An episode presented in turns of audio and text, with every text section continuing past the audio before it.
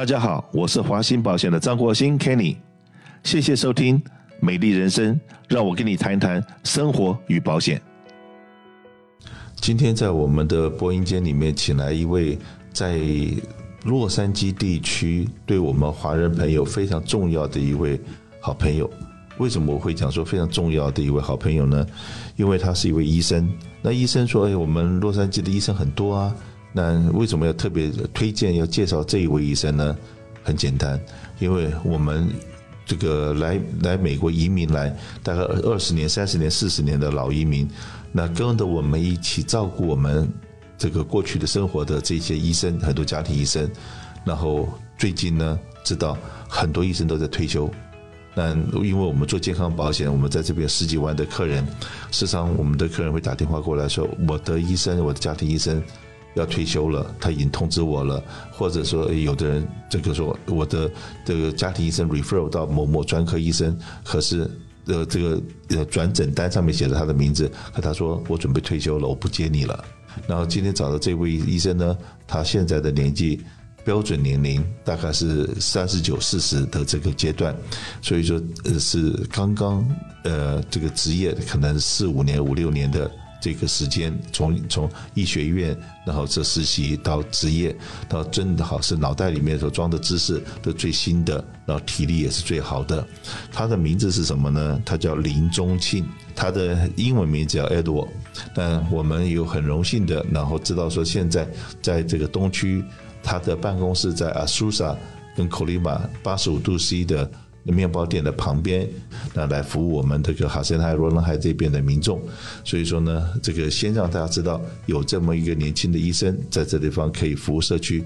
那这个今天我找他来我们的演播室里面来稍微介绍一下。那这个对一般的老人来讲，很多时候可能他们常常有的一些问题。那比方来讲说，现在年纪大了，我还没有说真的走不动，可是呢，走一走就会喘嘛。然后就是，那在某一种状况之下，我再看能不能够申请我的那个这个残障牌，可以停车的时候方便一点，不用走那么那么远的路。OK，或者是有的人他已经开始用 walker，或者用用用手杖，然后还有的人是用的轮椅，就种种这些东西跟老人可能在生活里面有关的一些相关的话题。今天我请李医师来这边跟我们稍微聊一下这方面的话题。来，李医师跟大家问个好。啊，大家好啊，谢谢这个嗯张大哥呢，呃，有这个机会邀请我来这一个节目，跟大家来聊聊这有关老人家福利的事情。好，那呃，就如这个张张大哥刚刚说啊，我姓林，我名字叫钟庆。对，那呃，很开心呢，可以来服务我们这个哈斯恩达还有若南海这边的朋友。是的，OK，因为呢，这个李。医师的话，来这个社区里面是我们这边的心血。那我常常在讲说，事实上面呢，年轻的医生跟年纪准备快退休的医生有什么最大的差别？这是我自己的观察，我不知道对还是不对。现在很多医生这都在喊退休退休，为什么呢？因为不管是联邦政府、州政府也好，或者保险公司也好，很多这个 billing 的系统，就是要你要跟他收钱的系统。都是用所谓的电脑化、电子化。以前老医生、中国医生的话，是不是都是写 chart？嗯哼，现在都是这个 electronic chart，是的，电子电子病历。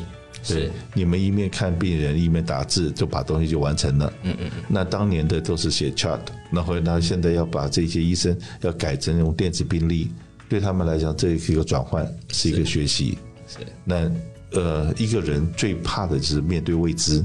是。那如果说要去面对未知，要继续想想，说我大概在一年两年我就准备退休了，我干嘛那么累啊？我是牙医师好了，呃，我是牙医师，以前我会用的是补牙，OK，或者是做假牙，我不会植牙。那当植牙，每个人都在问医生植牙的时候，他说真的不会，可能就只有选择一条路，就是早点早点退到第二第二线，然后让第一线的年轻人出来。所以说，这个是为什么年轻的医生一出来以后会蛮吃香的。我希望啦，我们这些老医生退休的速度慢一点，是能够多一点的医生，年轻的医生起起来。那可是呢，又发觉说，现在年轻的医生往往不喜欢自己开业。这些所有的医生，念完了书都跑哪去了？来，李医师是不是给大家报告一下？是呃，像我这个世代的医生呢，是比较不喜欢所谓的杂事了，因为呃，经营家诊所，或者是说所谓我们英文叫做 private practice，它所需要呃这个处理的事情是非常多的。那医师最主要的。工作还是看病人嘛？那我这个时代的年轻医师呢？他们说我医师是我职业，那我就专门看病人就好了。我不想要管会计的东西，对不对？我不需要管这个人事的东西，对，我不想要每天还要想办法哦，要省多少电啊，要省多少水啊，对，所以很多呢，很多这个年轻医师他就说，好，那我就去一个大的医疗集团，那我进去我就看病人，看完时间到点我就走。对，那现在这是普遍一般医师的想法了。所以说，每个医生都这样子想。所以说，现在在自己开业的医生越来越少。还有很多我们耳熟能详的医生，他的子女也都做了医生了，都已经培养出第二代，他们也都跑到了一些大的医疗机构，是就比方来讲说到开始到 UCLA 或者到 USC 这种大的医疗单位，他们只要负责上下班，把他看病人的事情做好，他不用担心明天哪个护士请假，哪哪一个保险公司的合约怎么样，他都不用担心，都有人帮他处理好。是那。再讲的难听一点好了，如果说碰到了不幸碰到了老鼠，嗯哼，呃有官司，还有个子高的人帮他挡，嗯哼，就是这个体系，然后下面的这个不管是这个院长啊，什么主主任啊，还有这个各方面的法律人员都会就来了解 case，你都不用去伤伤脑筋，真的有有有有纰漏的时候，也是有保险公司来处理，是。那可是你自己当医生自己开业的时候，所有刚刚讲的问题。通通要回到你自己身上。是洛杉矶的华人医生越来越稀缺。其实张大哥说的很对了哈，这个基层的这个地区性的诊所是这样，这个医师要对这个社区要有很大的这个热忱了哈。那对我来说，呃，因为我就呃我是十六岁从台湾移民过来，那我都是生活在这个圣这个华人圈，那我觉得这个华人圈。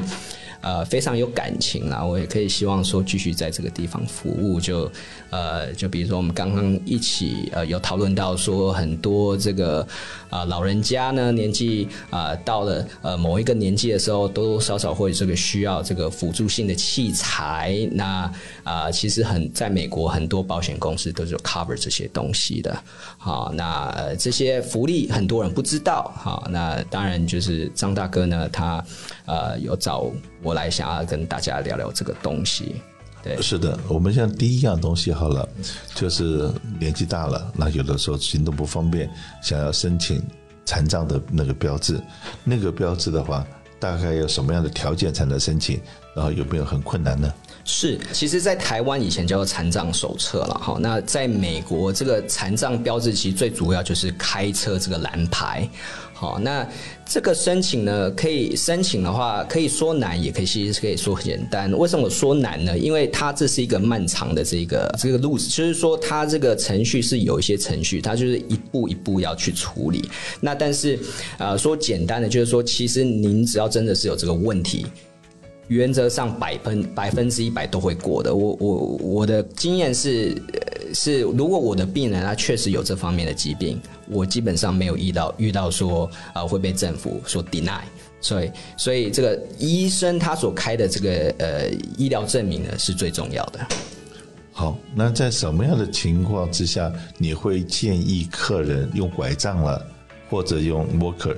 在什么样的情况之下你会建议？那这些拐杖啊、我可是不是也都是从保险里面可以开销的？是啊，我刚刚再补充一下哈，就是什么情况可以符合呃申请这个残障呢？基本上只要你身体有缺陷，让你可呃会行动不便，或者是行动的方面呃行行动的时候呢，会有某一些问会可能会产生一些呃问题或困难，这些就都符合。比如说一个人呢，他有心脏方面的疾病。病啊，心脏衰竭，他有时候走路不能走太久，或者是说呃他啊在这个太热的时候呢，他不能呃待待待在那个地方太久，那他就符合这个残障的这个资格嘛。就比如说，为什么很多这个残障的停车位一定要比较靠近这个店家呢？因为有一些呃残障人士，比如说他有心力衰竭，好了，他如果走太远的路，他会气喘吁吁，甚至就心脏就停掉了哈。那当然这是比较 extreme、比较呃极端的一个例子啦。好，那啊这些都是符合资格。那再来比较轻的，可能就是说呃可能行动不便，就比如说有些人有很严重的关节炎嘛，那走路不稳，可能甚至会跌倒。好，那只要有有。有这一个正式的医学病例呢，呃，去支持他这个东西，那原则上都是可以申请的。嗯，对。好，那拐杖呢？拐杖基本上它是第一步了哈。那我们刚才有提到说，很多保险它就有 cover 很多呃不一样各式各类器材，拐杖是其中一个，然后甚至轮椅或者是呃电动椅。那当然就是要呃，其实说穿了，其实就看你嗯您的这个疾病需要什么东西。那拐杖当然是第一步。那拐杖什么时候符合呢？其实你只要有很严重的呃这个，其实只要中度，甚至到不用说太严重，只要中。度的这一个关节炎呢，让你走走路不方便，这样其实就可以符合了。这其实很很很简单的东西。